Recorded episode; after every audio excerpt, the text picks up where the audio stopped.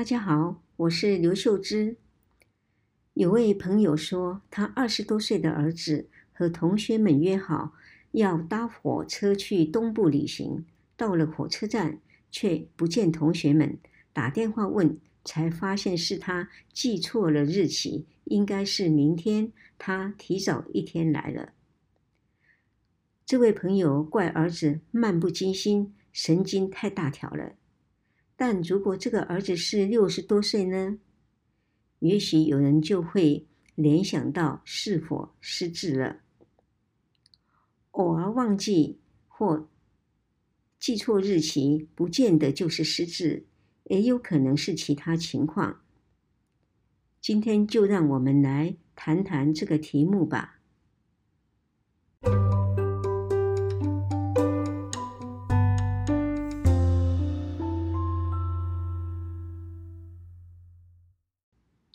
今天要跟大家分享的文章是：跑错餐厅、记错日期，是不是失智前兆？这篇文章发表于二零二一年十月三十一日的《联合报》元气周报刘秀枝专栏。我最近在几个社团演讲，发现中壮年族群很关心失智症议题，不仅是为了父母长辈着想。也关系到自身的长寿未来。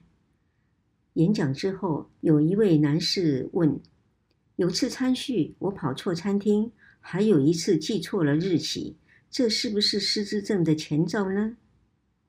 人类的记忆很神奇，首先要专注地接收讯息，传到脑部的海马区，成为近期记忆，之后再储存在大脑皮质。成为长期记忆，以便存取。任何一个环节松了，都会影响记忆，但不见得是失智症。要先考虑以下六种情况。第一种是健忘，如果一开始就心不在焉，没有好好接收，更没有储存下来，当然会想不起来或记错。这种例子不胜枚举。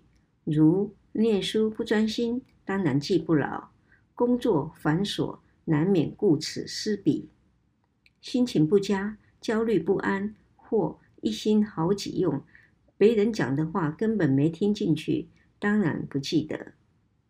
朋友儿子的记错日期，应该也是这种情况。因此，正念减压的专注力练习近年来颇为受到欢迎。第二种是过度担心，有些人非常关心健康，总觉得自己的记性大不如前，把偶尔忘记的小事都看得很严重，却可以把自己认为忘记的事的前因后果描述得非常清楚，而且神经心理测验的结果都正常，这是一种过度担心的现象。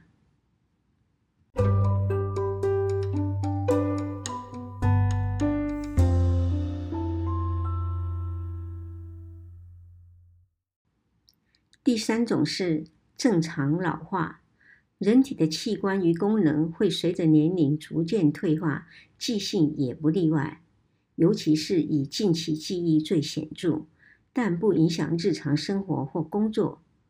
正常老化或是正常的忘记，与失智症的差别在于，正常老化的忘记不会经常发生或愈来愈严重。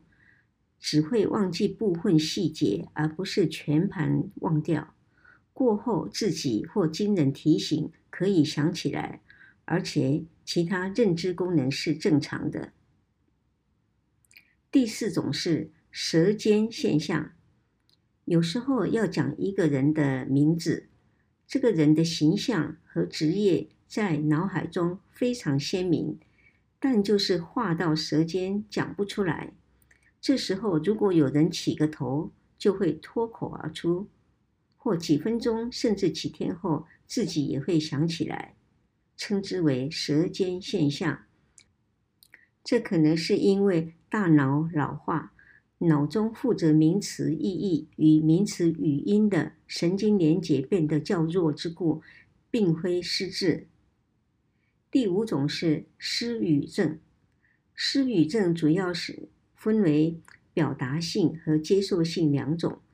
表达性的失语症是呃无法言语，或者是讲话有困难。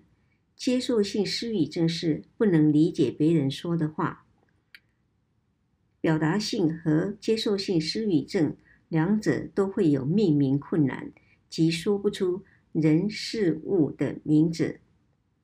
失语症是左侧大脑的额叶和颞叶受损，最常见的是脑中风所引起的语言障碍。它与舌尖现象最大的差别在于，舌尖现象。仅限于人、地、与国家等专有名词，而失语症是连一般生活中常用物品的名词都会有困难。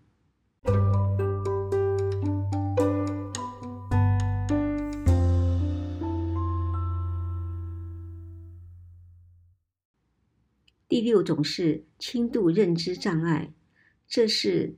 介于正常认知与失智症之间的过渡期，自己觉得近期记忆或认知功能变差，神经心理测验也显示出其结果比同年龄者差，但整体认知功能的衰退不大，不影响日常生活或工作。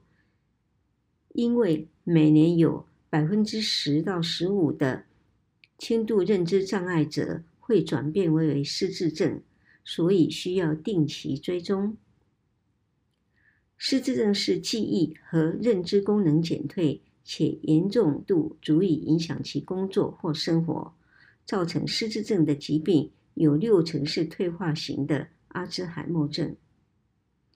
因此，诊断的第一步是根据病人的叙述和家属的观察，在日常生活中。有哪些记忆或认知功能减退的事件？其次是客观的神经心理测验，确定是有失智症后，再接受进一步的检查，以找出是哪一种疾病造成的失智症。因此，我回答这位先生：“您可能是事业大，太忙了，无法专心。”只要不常常发生，且经过提醒能够想起来就安了。不过，有所挂虑时，最好还是到神经内科或记忆门诊，让医师详细问诊判断。今天就分享到这里，我们下星期六见。